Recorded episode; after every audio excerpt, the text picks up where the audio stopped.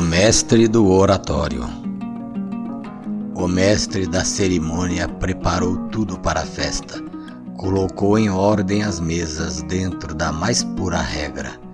Com uma balança na mão, mostrou sua firmeza, disse que não ia ser parcial para não sujar seu vestido com algo imoral. Com a carta do domínio, passou por cima da cerca e evadiu as muralhas do cofre como um manso redemoinho.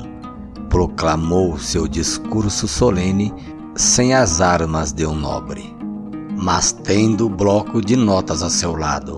Ele era grande para dar o recado. Com quase duas mil páginas, era o suficiente para aniquilar o diretor do Estado. Então foram convocados para uma reunião os defensores da nação. Eles eram muito fortes e tinham suas súplicas impregnadas no cangote. As mulheres eram valentes, com a inteligência da ousadia, davam um toque na sorte.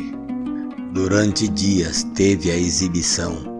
Cada um dava a sua oferta, mostrando o valor de sua opinião. O líder do albergue rasgava a garganta enquanto a guerreira romana explicava certinho o tema do conteúdo, fazendo valer o brilho da sua fama. E do seu lado estavam duas senhoras do mesmo naipe que esticavam o lençol sujo de lama.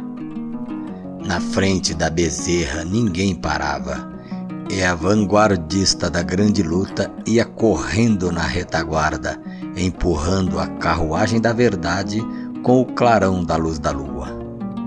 Então surgiu o advogado, com as cores da arara no peito, distribuindo o teor do verdadeiro grão, com imensa habilidade e com palavras de persuasão, deixava na tábua redonda os direitos e deveres do chefe, dando o seu recado verdadeiro diante dos ódios de toda a nação.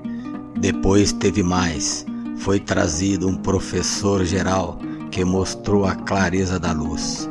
Trouxeram um ex-presidente dos organizadores dos direitos, onde avaliavam a alma do cidadão do Estado brasileiro e marcou sua presença com um profundo lamento.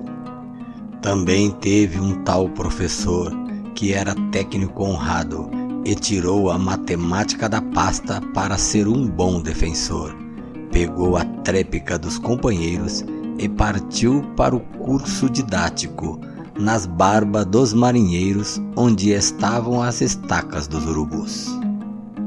Nada disso teve valor.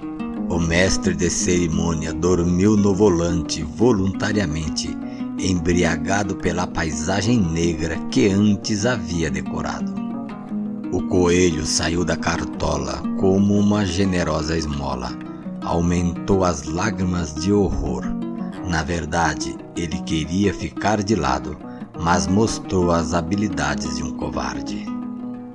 E na exumação do cadáver apareceu os pedaços espalhados de um defunto a beber, pois enquanto alguns traziam a pá, depois de ter levado o enxadão, e se preparavam para o enterro, outros, com mais fé, faziam loucura na cena, pois na letra da música não tinha o dó, e apertando o peito da defunta, ela estava viva e consciente, e era forte e extrema sua respiração.